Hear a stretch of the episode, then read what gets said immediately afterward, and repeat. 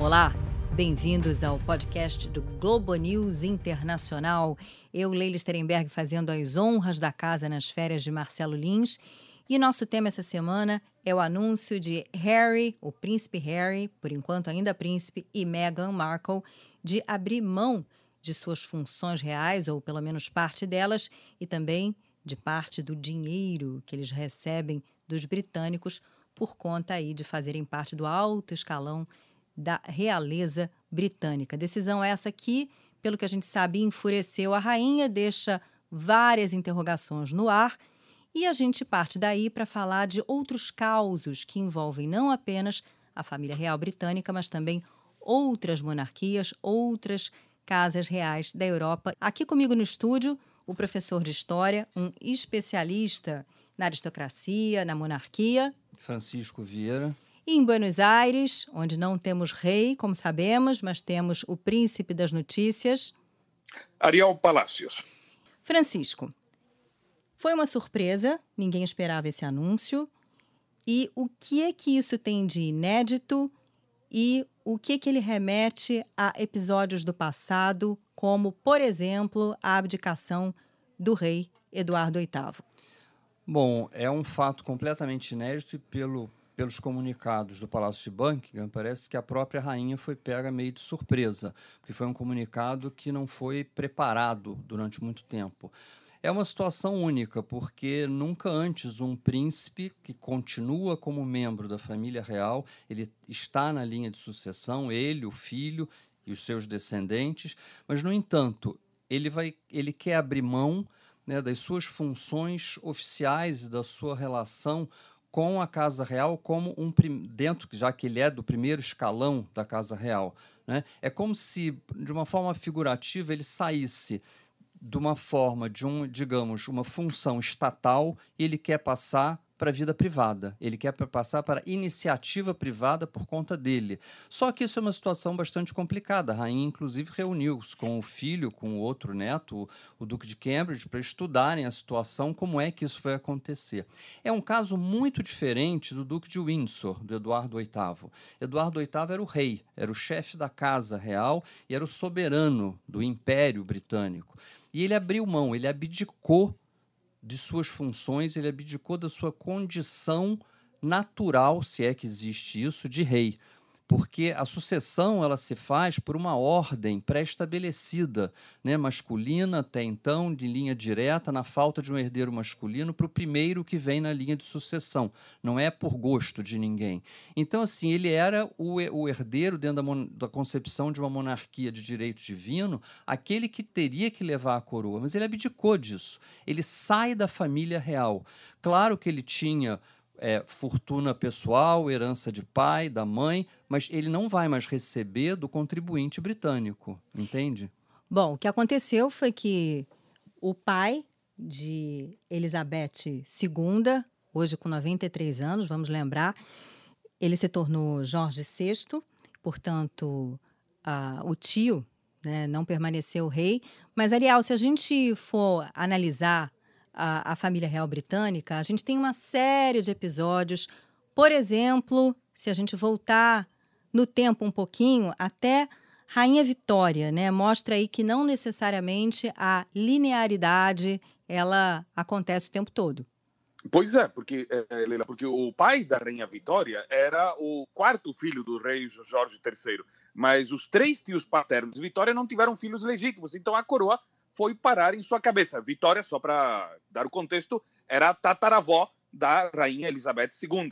Né? O, o, primogênito da rainha Vitória, Edward, aí sim, aí a coroa passou em linha direta, é, assumiu o trono com 59 anos, porque a rainha morreu com 81. Agora, a rainha Elizabeth agora ultrapassa esse recorde da Rainha Vitória. Rainha Elizabeth II comemorou oficialmente seus 93 anos. Não só ela ocupa o posto de monarca reinante mais velha do mundo, como também tem o reinado mais longo da história britânica. O sucessor, no entanto, de Edward não foi o seu primogênito, Albert, sobre o qual, porque morreu relativamente jovem, eh, sobre ele até existia uma certa lenda que teria sido Jack o Estripador, não é? Houve é, vários livros sensacionalistas sobre o assunto, mas a coroa foi parar com então com o segundo filho, George, que aí sim é o avô da rainha Elizabeth.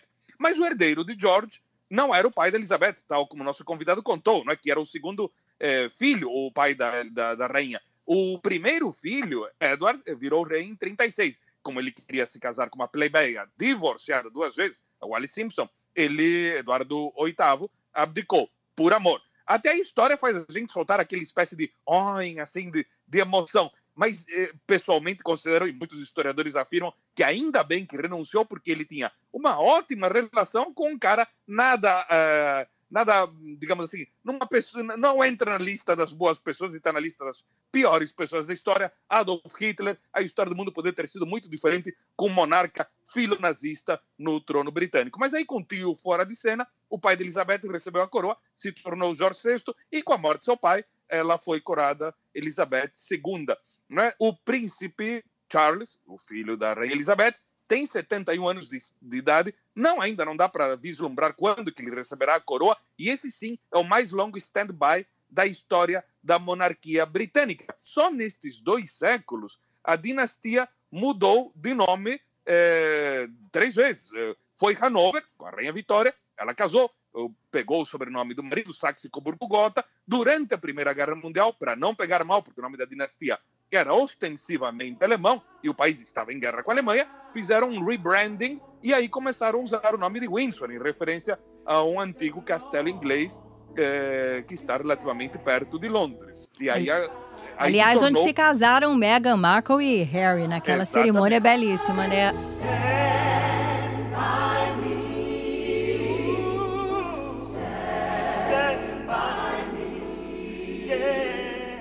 Lembrar, Francisco, de um caso que na segunda metade do século XX chamou um bocado de atenção, rendeu muita fofoca. Os tabloides ingleses à época se deliciavam, que era a princesa Margaret, que tentou se casar com um homem divorciado, uh, quis se casar, submeteu isso à irmã dela, a irmã dela disse não, não vai rolar, e então não foi um, não se abriu um precedente para um divórcio na família real, coisa que veio acontecer décadas mais tarde com o príncipe Charles. O vestido de noiva de seda branca e véu comprido. Um príncipe emocionado. A princesa nervosa na hora do juramento. São duas questões é, diferentes, porque ela poderia ter se casado com ele, porque ela, enfim, é, a rainha é, não teria como impedir o casamento, mas impediria sim que ela permanecesse com as funções dentro da família real. Ou seja, o contribuinte inglês não ia mais pagar para aquela princesa que rompeu com a igreja da Inglaterra e se casou com um divorciado. Então, naquele momento, ainda isso ainda não era palatável, não era possível. A princesa Margaret poderia ter se casado com o homem que ela queria, mas ela ia ter que abrir mão como agora o príncipe Harry abre mão, né? Mas só que ele não deixa de ser membro da família real. Isso que é a novidade, isso que é diferente da princesa Margaret. Não é exatamente o mesmo caso, mas a princesa Margaret, o que ela não quis abrir mão foi exatamente das suas funções reais, das suas, dos seus privilégios como membro da família real, certo? Certíssimo. O Ariel, e hoje em dia, quando a gente vê aquele casal ah, já septuagenário e pacato, Charles e Camila, quem tem talvez menos de 30 anos não se lembra de todo o drama que foi o fim do casamento com a princesa Diana, né? E aquela história toda. Uh, e finalmente, aparentemente para Camila e Charles, um final feliz, né? Ainda não chegou ao fim, na verdade, mas estão lá vivendo muito bem.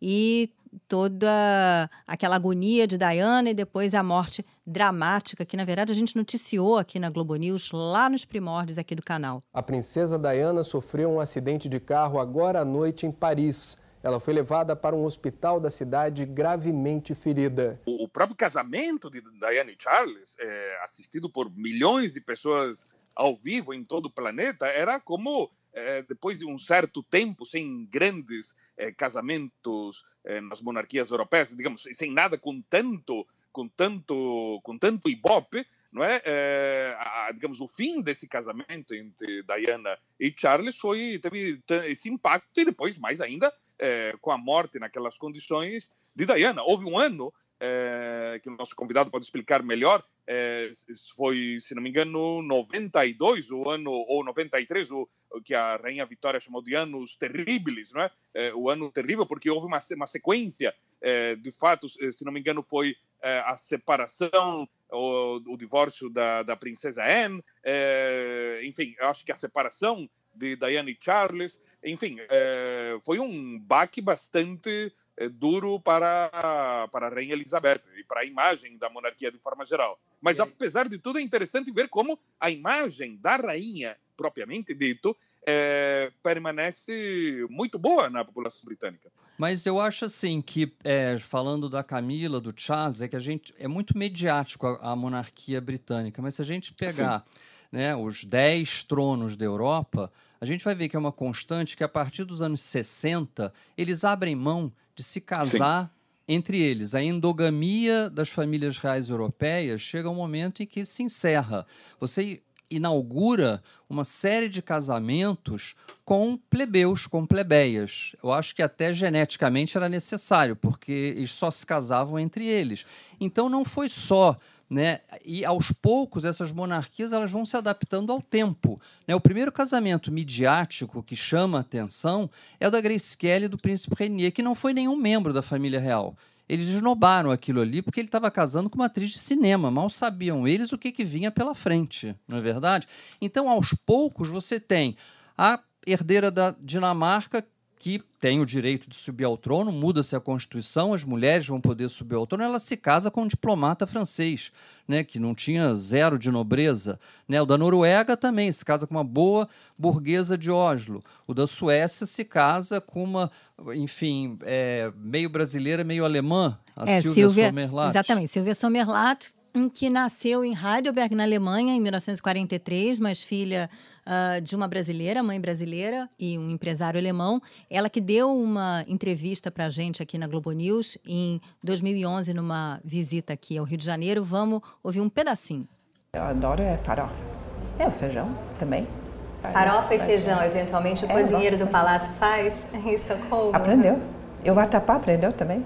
Eu acho que eu sou talvez a única que tem um pé de jabuticaba fora do Brasil que dá são doces, são ótimas, mas nascem na estufa. O sueco é, são ótimas pessoas, um pouco tímidas, talvez, mas assim, recolhidas, mas uh, eu talvez pelo uh, jeitinho brasileiro eu, eu consigo fazer que eles se sentem bem, que, que, então que a conversa fica mais natural e tudo mais. Isso e cativou os suecos, né? É. E a rainha Silvia, Francisco, inclusive, eh, tem uma questão atualmente a respeito da descendência dela, né? Ela tem a, uma primogênita, a Vitória, e me parece que não o trono não passaria para outros filhos que não a Vitória, apenas para Vitória e seus descendentes? Não, eu acho que não é isso. É, a, rainha, a princesa Vitória já é uma novidade, porque na Suécia havia a lei sálica, como na uhum. maioria dos reinos europeus. Há uma grande mudança a partir da Vitória, porque talvez achavam que a, a rainha Silvia não teria mais filhos. E era preciso mudar a Constituição. E quando isso foi feito, foi feito de uma forma radical. E aí não é só as mulheres que têm direito ao trono, mas é a ordem de primogenitura absoluta, ou seja, quem nasce primeiro leva. Né? Inclusive, era expectativa quando vieram os filhos do príncipe é, William na Inglaterra, né? e veio um menino, que para os mais tradicionalistas foi um, um alívio. Ou seja, a dinastia continua patrilinear, né, que é quando se guarda o nome. Você, o Ariel falou da mudança de nome das dinastias, simplesmente porque ninguém é, não saiu da família, mas eram mulheres que se casavam com homens e até então usa-se o nome do homem, dos pais, né? Então a princesa Vitória, ela é herdeira e ela tem uma filha primogênita que será herdeira. A grande novidade é que guarda o nome Bernadotte, que é o nome da dinastia. As mulheres já não têm mais que abrir mão do nome porque se casaram, ela casou com o personal trainer dela. Né, a princesa Vitória. Então, assim, é, e não é que os, as irmãs, a irmã e o irmão, porque ela teve um irmão homem, ela tem um irmão homem, né? O rei Carlos Gustavo e a Rainha Silvia têm um filho homem. O que eles não deixam de ser membros da família real. A grande diferença é que nesses países que são bem democráticos, que têm, enfim, um, um outro tipo de é, abordagem com essas famílias reais, eles vão ter que trabalhar. Isso é uma grande novidade, né? porque o trabalho né, estava a cargo da burguesia. Né? A nobreza de onde sai a realeza, porque é preciso estabelecer sempre essa diferença, que é muito comum se fazer entre nobreza e realeza, a nobreza vivia no ócio e não no negócio. Quem está no negócio é a burguesia. E o grande problema é que o príncipe Harry quer entrar no negócio, entende?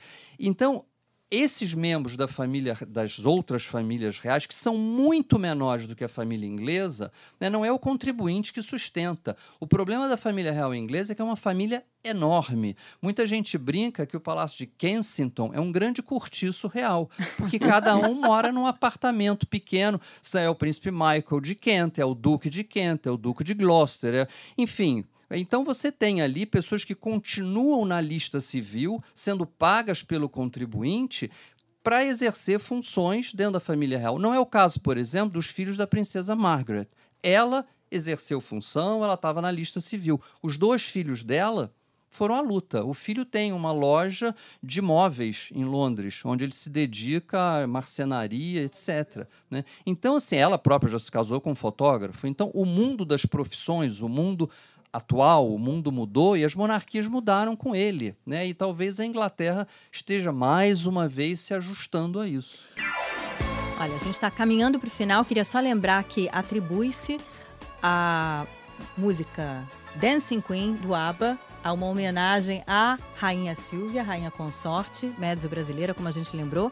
E eu não queria deixar de falar, Ariel, da Máxima, não é verdade? Uma argentina que chegou à Casa Real da Holanda é a primeira latino-americana, se a gente não contabilizar a, a, a, rainha Maria, filha de Dom Pedro I, que nasceu no Rio em 1819, depois virou é, rainha de Portugal, mas esse seria o primeiro caso de uma latino-americana ou plebeia, não é coroada rainha na Europa, a Máxima Sorregueta, uma argentina que trabalhava é, no sistema financeiro em Wall Street, é, conheceu o príncipe Wilhelm, virou princesa em 2002, não é? com a coração do marido, em 2013 se tornou rainha consorte. Ela passou por um duríssimo exame é, por parte das autoridades holandesas, porque, é, primeiro, é, falar holandês, coisa que não é bolinho, mas ela aprendeu, ela fala um holandês impecável hoje, segundo vários holandeses dizem. a outra coisa era abjurar ou emitir uma crítica a seu próprio pai, Sorreguieta, que havia sido ministro da Agricultura da ditadura militar, ela teve que condenar a ditadura militar de qual seu pai havia participado. A Holanda preza muito os direitos humanos. A Holanda, na época, havia criticado muito a ditadura militar argentina.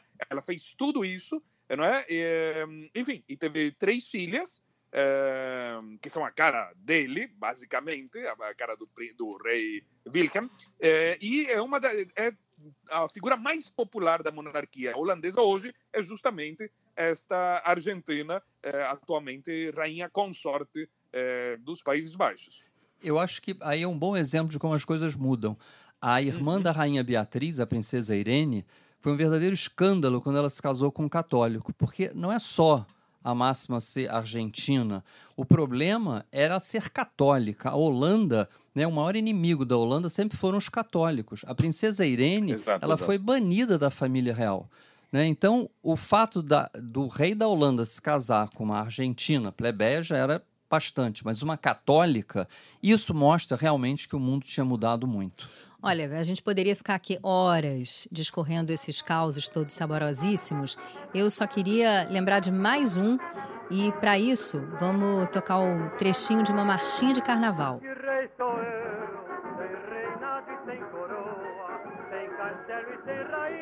Francisco, essa marchinha uh, a gente ouviu na voz de Francisco Alves, Carnaval de 1945 seria uma referência ao Carlos II da Romênia, que abdicou em 40 e passou um tempo no Brasil, não foi? É isso. Também é conhecido como Rei Carol, em romeno, né?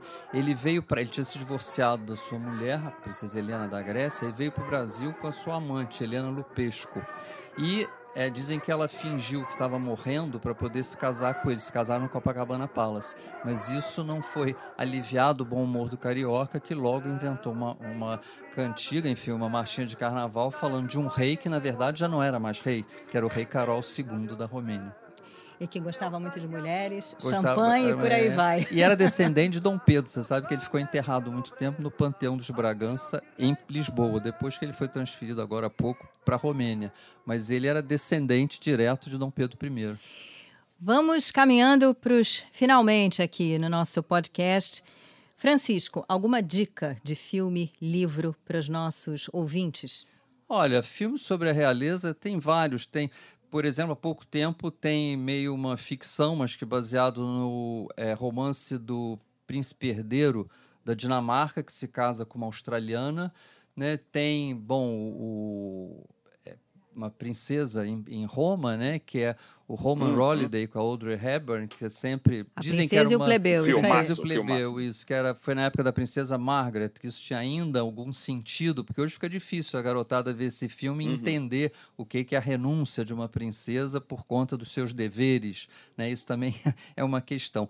Para a realeza britânica, né, nós temos pouca coisa em português, mas a Bíblia, assim, o, o a a publicação, que é o quase oficial, é o Burke's Peerage, né, que deixou de ser publicado em papel, impresso, hoje é só, enfim, virtual, enfim, no computador, mas é, digamos, o órgão oficial. Antigamente existiu o Almanac de Gotha, que foi publicado uhum. até 1945. Hoje em dia tem uma reedição, mas não tem nada a ver com o rigor genealógico e oficial que era o, enfim, a Bíblia da realeza europeia. Ou seja, Burke's do possessivo de Burke, né? Period de peer, né? É, a gente vai colocar exatamente no pariato. No nosso site direitinho. Uhum. Ariel, você com a palavra. Minhas dicas são musicais. Uma é a Marcha da Coração de Sua Majestade o Rei Wilhelm I da Prússia, de 1861, autor Giacomo era Jacob, na verdade, mas ele italianizou o nome para porque na época para fazer sucesso na Itália tinha que ter um nome italiano.